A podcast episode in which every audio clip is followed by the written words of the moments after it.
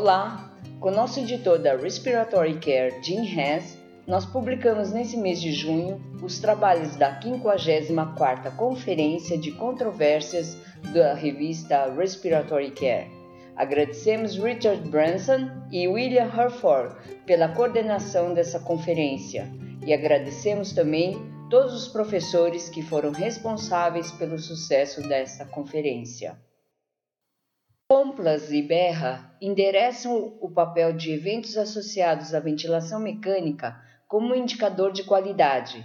As estratégias para prevenir esses eventos estão alinhadas com as melhores práticas aceitas em terapia intensiva. Um levantamento de evento associado à ventilação mecânica tem o potencial de catalisar uma melhor assistência ao paciente. No entanto, a definição não é sensitiva ou específica para a pneumonia associada ao ventilador e não é fisiológica quando comparada com outras métricas de UTI, suscetível de falhas e pode trazer mudanças no comportamento clínico que pode, paradoxalmente, prejudicar os pacientes. Os antibióticos inalatórios, quando acrescentados ao tratamento com antibióticos intravenosos, têm benefícios farmacológicos. Os antibióticos inalatórios alcançam o parênquima pulmonar infectado sem atravessar a barreira alveolar capilar e podem aumentar a eficácia antibacteriana e reduzir a toxicidade sistêmica. No entanto, estudos até o presente momento não mostraram claramente a melhoria no tempo de extubação, na mortalidade ou em outro desfecho centrado no paciente. Zhang, Berra e Klompas resumiram as características dos antibióticos inalatórios, revisaram as vantagens e as desvantagens de se usar antibióticos inalatórios e ressaltaram a necessidade de futuras investigações clínicas. Hollett e Marini analisaram o desmame automatizado versus o uso de processos de respiração espontânea. O desmame automatizado e teoricamente superior devido à sua habilidade de rapidamente reconhecer desvios do comportamento desejado reforça a complacência com uma estratégia padronizada sem a influência externa. Para os métodos atuais disponíveis para o desmame automatizado, fatos que preenchem esse potencial dependem do tipo de paciente, ambiente de assistência e causa da dependência do suporte ventilatório. Mireles Cabodevilla e Kasmarek debatem se a ventilação de liberação de pressão de vias aéreas pode ser um modo de ventilação mecânica primário na SARA. Esse modo tem demonstrado promover a estabilidade alveolar e permitir a ventilação espontânea e restrita. Os desfechos dependem dos parâmetros precisos, onde pequenas variações podem levar a desfechos indesejáveis, como o recrutamento ou grandes volumes correntes. Ainda há falta de evidências que mostrem que esse modo de ventilação mecânica, liberação de pressão de vias aéreas, melhora desfechos clínicos relevantes em pacientes com SARA. Os autores concluem que, apesar de dados definitivos possam vir no futuro demonstrando benefícios nesses desfechos com o uso da liberação de pressão de vias aéreas, não há razão para considerá-lo como um modo de suporte ventilatório. O uso de volumes correntes elevados tem sido associado com a lesão pulmonar induzida pelo ventilador na SARA. Davis, Senucci e Mireles Cabodevilla levantam a questão se volumes correntes elevados têm o mesmo efeito em pulmões normais. Há um corpo de evidência crescente que dá suporte ao uso da ventilação protetora pulmonar em todos os pacientes. O uso de 6 ml por quilo de peso tem o potencial de induzir hipercapnia e assincronia ventilador-paciente, mas que são gerenciáveis na maioria dos casos.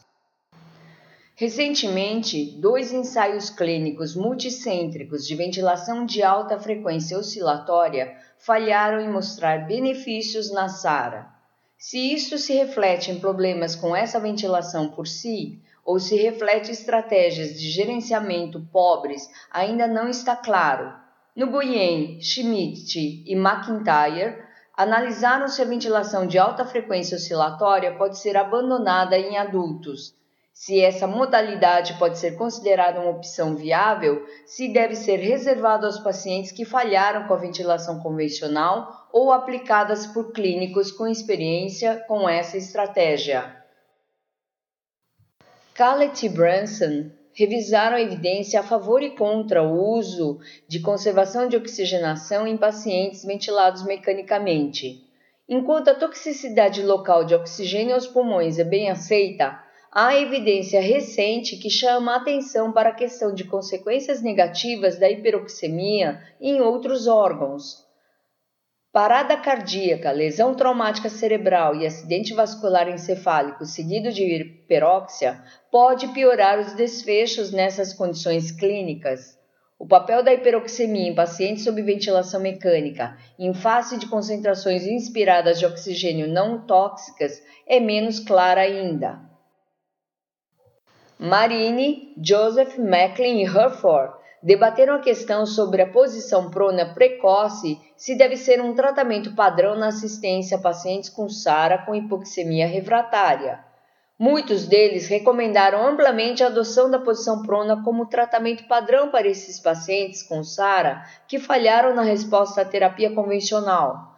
Porém, os benefícios de sobrevida advindos da adoção da posição prona no entanto, tem sido mais evidente em pacientes selecionados e que há alternativas à posição prona para melhorar a hipoxemia refratária. Há então razões para se argumentar que a posição prona não deve ser considerada como tratamento padrão, mas sim deve ser restrita a pacientes em condições específicas e em determinadas fases da doença. O uso precoce de bloqueadores neuromusculares no curso da SARA, associado à sedação profunda, pode aumentar a oxigenação e reduzir provavelmente a mortalidade. O mecanismo ainda não está claro, mas possivelmente envolve fatores como melhora da sincronia ventilador-paciente, redução do consumo de oxigênio e redução da resposta inflamatória sistêmica mas o uso de agentes bloqueadores neuromusculares e de sedação profunda não estão isentos de consequências. O artigo de Growry, Herford e Bennett descrevem o racional e as evidências de agentes bloqueadores neuromusculares na SARA.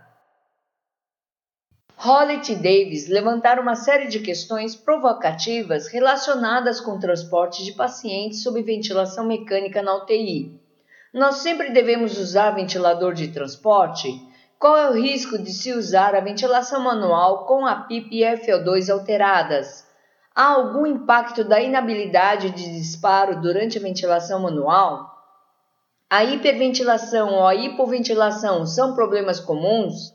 A hiperventilação e a hipoventilação resultam em complicações? Os ventiladores portáteis valem o seu custo? Os ventiladores portáteis reproduzem a função do ventilador de unidade de terapia intensiva. O SMV deve ser abolido. Tópicos sobre o trabalho respiratório, sobre o desmame do ventilador e a falta de vantagens claras desse modo têm sido usados na moratória do seu uso. A respiração espontânea, no entanto, tem inúmeros efeitos positivos na troca gasosa, na distribuição da ventilação e na hemodinâmica. Kasmarek e Brunson exploram esses tópicos. A mobilização precoce reduz as consequências da fraqueza muscular adquirida na unidade de terapia intensiva.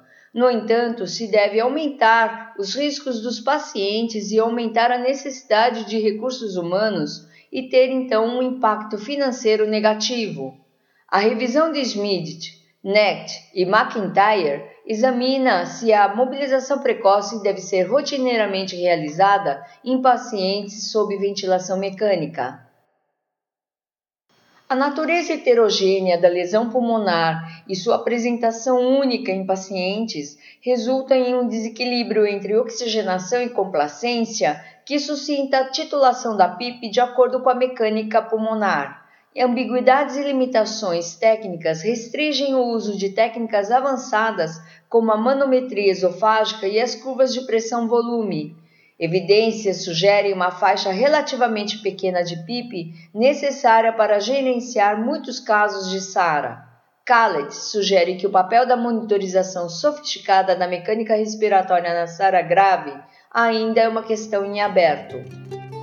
Para receber o conteúdo deste podcast e de podcasts anteriores da revista, por favor visite nosso website em www.rcjournal.com. Você também poderá se inscrever no nosso website para receber os podcasts de futuros volumes da Respiratory Care.